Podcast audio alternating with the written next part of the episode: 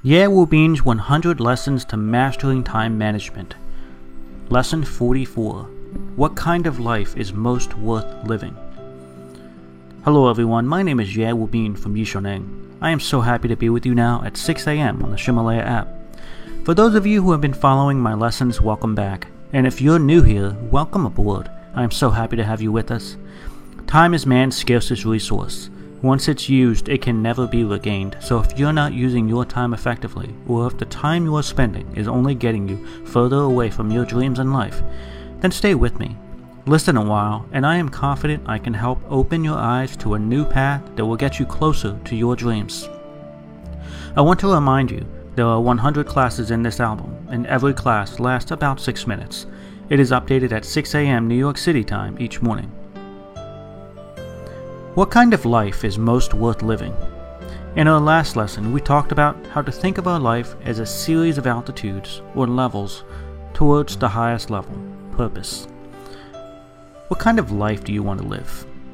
In order to create this sort of life, whatever it may be, we need to use systematic thinking and a systematic approach to managing that life. We need to constantly create life goals and then constantly assess and review those own goals. We also need to break up our goals into daily actions, and then ensure that what we do every day is getting us closer and closer to those goals. This is the relationship between vision and action. Having a goal is only a foundation. We must also be sure the goal is correct and worthy. Don't seek to create the perfect goal.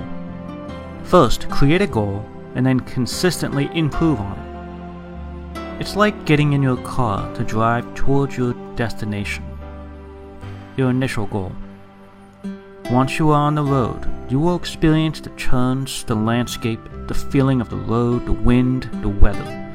As you drive, your experiences will change what you wish for, and thus your goals should change accordingly.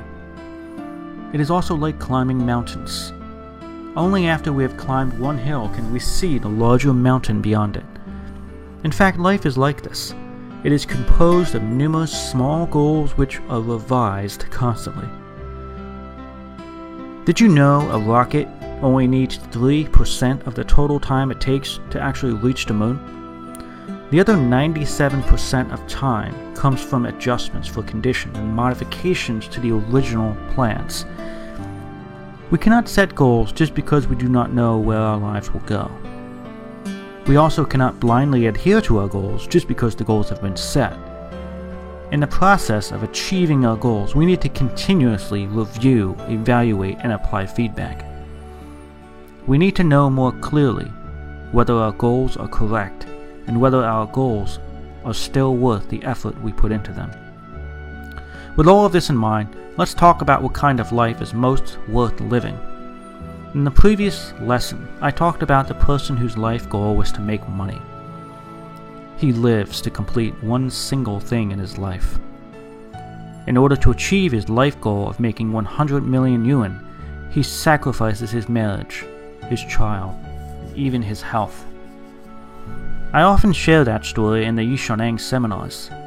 This idea that many people spend their lifetime making money but forget to plan a life worth living for themselves. The idea of worth living is very important. So, what is a life worth living? The first key word I want to talk about is balance. I make a dream board for myself every year, and my dream board is composed of nine squares what is called a Sudoku. A Sudoku. In the Yishoneng seminars, I will teach you how to use eight pictures to shape your own annual dream board, and then to put this dream board in a prominent position, such as your mobile phone's screensaver or your own bedside. In this way, what wakes me up every day is neither an alarm clock nor my boss but rather my own dreams. In fact, dream can also be called goals we want to achieve or things we want to do.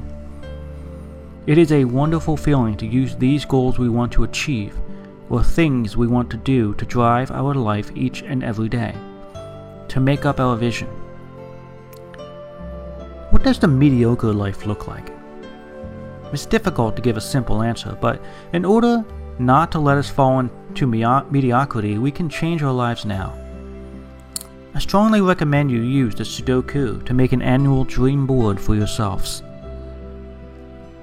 Make three horizontal lines and three vertical lines and form a grid of nine squares, with one square in the middle and eight on the sides. This kind of format is actually called a mandala, but we're going to call it a Sudoku. What are the benefits of using such a Sudoku?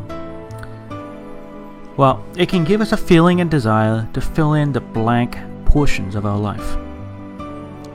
A large theme can be written in the middle grid of the Sudoku. For example, 2016 XX's dream board. For example, that would be your name. So for me, it is 2016 Ye Wu Bin's dream board. We can fill in the content, that is, the eight squares around that center, in accordance with our eight areas of concern. These eight areas of concern in life are the following health, family, intimacy, wealth, career, learning, and public welfare. Health, family, intimacy, wealth, career, learning, and public welfare are the areas of concern I will recommend to you now, of course, you can make adjustments according to your actual situations and fill those in with whatever you deem most important to your life. But in short, the eight concerns are designed to ensure balance and perspective in life, so that we do not focus solely on a single goal and therefore lose sight of everything else that is important to us, so we live a balanced life. First, we can make a dream board for one year once you're more confident in where you want your life to go after that year, make adjustments to your goals. Make them more clear and accurate. And then you can make a dream board for 5 years or 10 years, or even your whole life. Try it now. Find a piece of paper, draw a Sudoku, and then write your eight concerns down. In each box, explain what you want to achieve. Don't write more than three words in each box.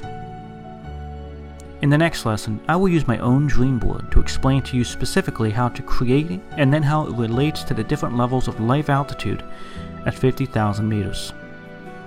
Until next time, see you later. These audio lessons are translated by Yishoneng's partner Cece and then recorded by her husband Justin. I wish you great success today. See you tomorrow.